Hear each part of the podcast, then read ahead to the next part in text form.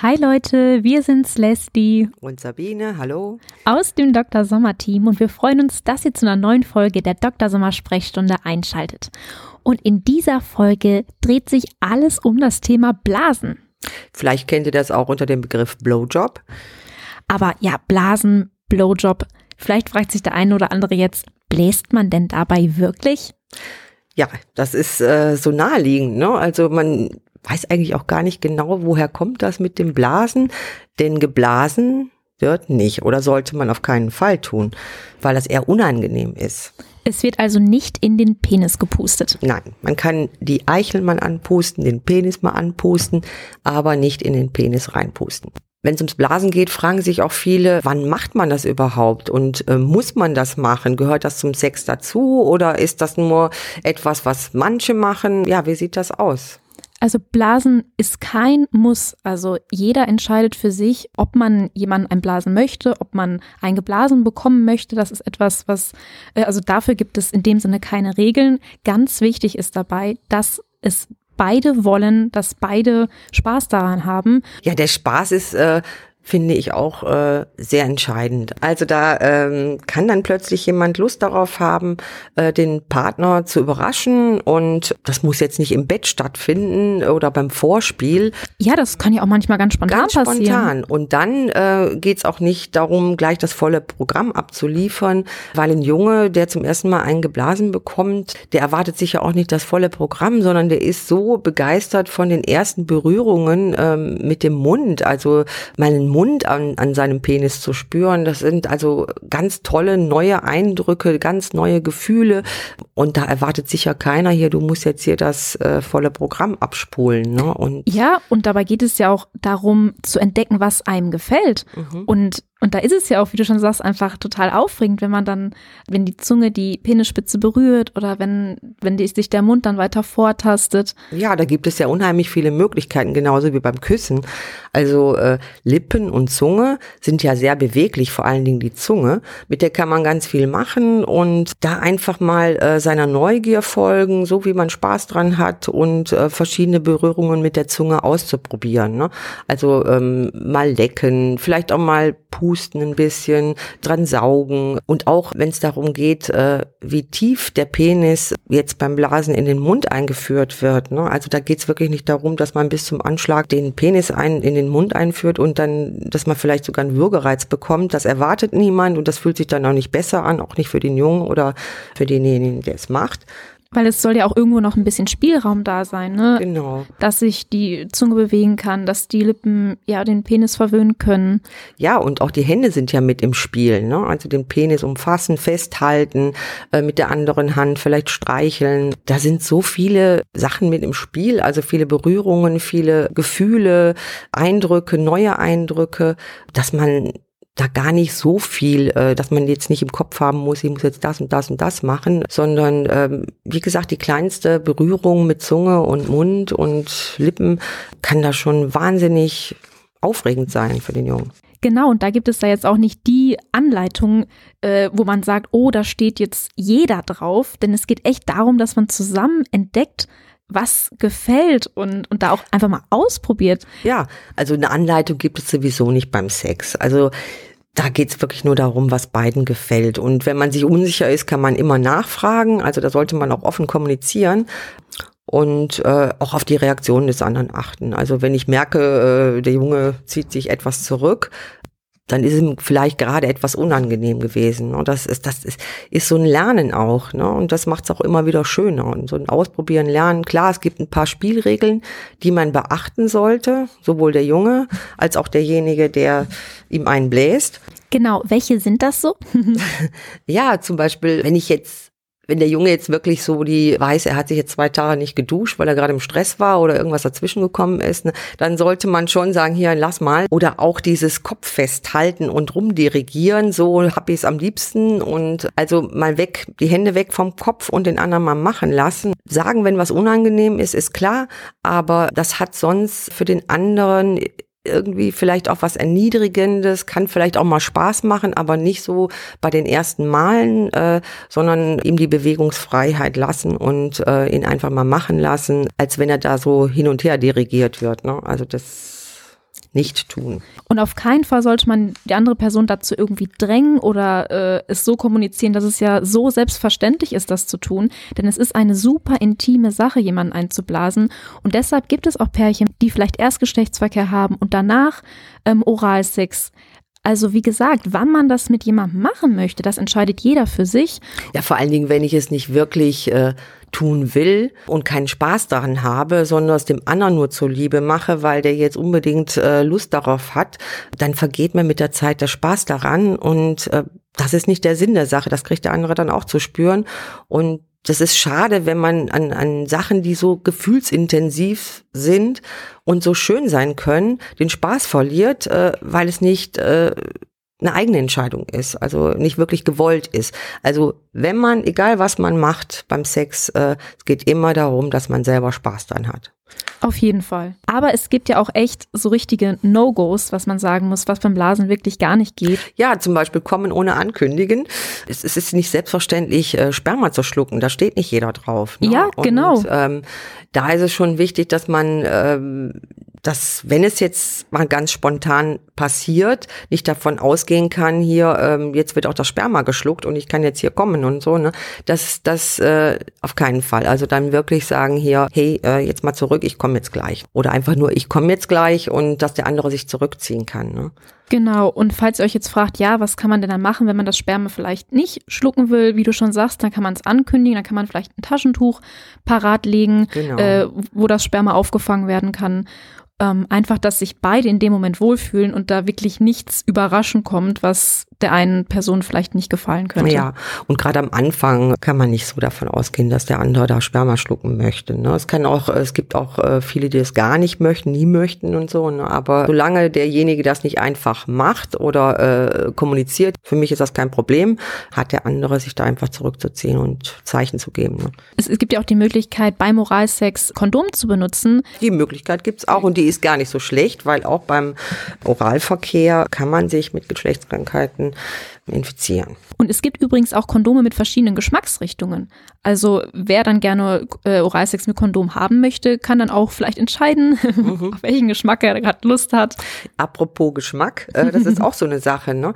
Äh, mag auch nicht jeder. Ne? Gerade so schmeckt, manche schreiben ja, äh, schmeckt ein bisschen künstlich, chemisch. Genau. Mögen wir nicht. Ja, und dann deswegen auch keine besondere Intimhygiene betreiben, sondern ganz normal täglich waschen, nicht irgendwelche parfümierten Artikel oder irgendwie das Parfüm in die in die Hose halten und mal drüber sprühen, äh, auf keinen Fall. Genau, weil das äh, schmeckt nicht gut, das riecht nicht gut, das nee, und das ist, ist auch, auch, nicht gesund. gesund, ist auch nicht gesund und macht also wirklich äh, das ist dieser Geruch, der ist ganz, wenn jemand gewaschen ist, ganz normal, dann ist der Geruch auch lustfördernd zum Teil. Der gehört dazu. Also der gehört auch zum Sex dazu. Also da braucht sich auch niemand vor äh, jetzt äh, jetzt irgendwie vor zu ekeln oder irgendwie so Hemmungen zu haben und so. Ne? Der ist also der Geruch hört mit dazu und der ist ganz dezent und braucht sich keiner Gedanken drüber zu machen. Ne? Also wirklich täglich normal waschen, duschen, alles okay.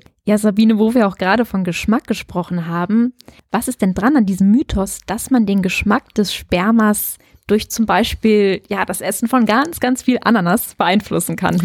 Also das kann wirklich jeder nur für sich herausfinden, ob das auch so äh, stimmt, äh, beziehungsweise der das dann probiert. Ich kann das jetzt nicht beurteilen. Es wird behauptet, dass tatsächlich, äh, je nachdem, was man isst oder trinkt, den Geschmack vom Sperma beeinflussen kann. Also dass man zum Beispiel mit Ananas äh, ist, äh, dass man das dann auch ähm, ja irgendwie als süßer, als Geschmack als süßer empfinden könnte. Andere Sachen, die man dann isst, was weiß ich, so ein Burger mit ganz viel Zwiebeln. vielleicht nicht so gut kommt im Geschmack. Ne? Also schaut, was ihr vorher esst und vielleicht. Ja, genau, was ihr da servieren wollt. ja, genau. So, jetzt haben wir das Thema Essen abgehakt, aber was gibt's denn noch so für No-Gos?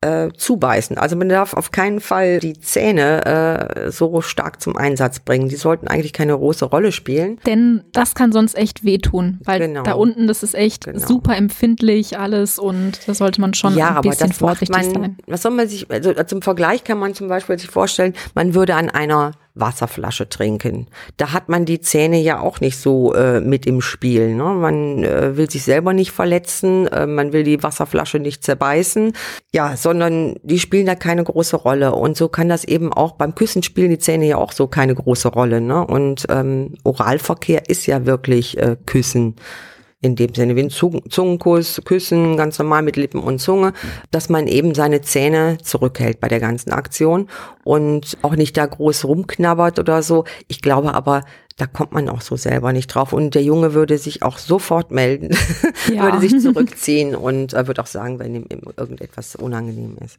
Aber da gibt es ja auch so eine Frage, die wirklich häufig gestellt wird. Und das ist ja auch diese Frage, wie tief stecke ich den Penis denn wirklich in den Mund?